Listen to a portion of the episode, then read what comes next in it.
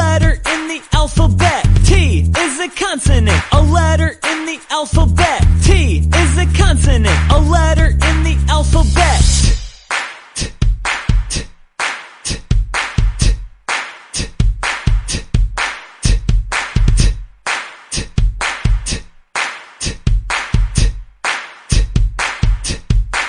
I took a train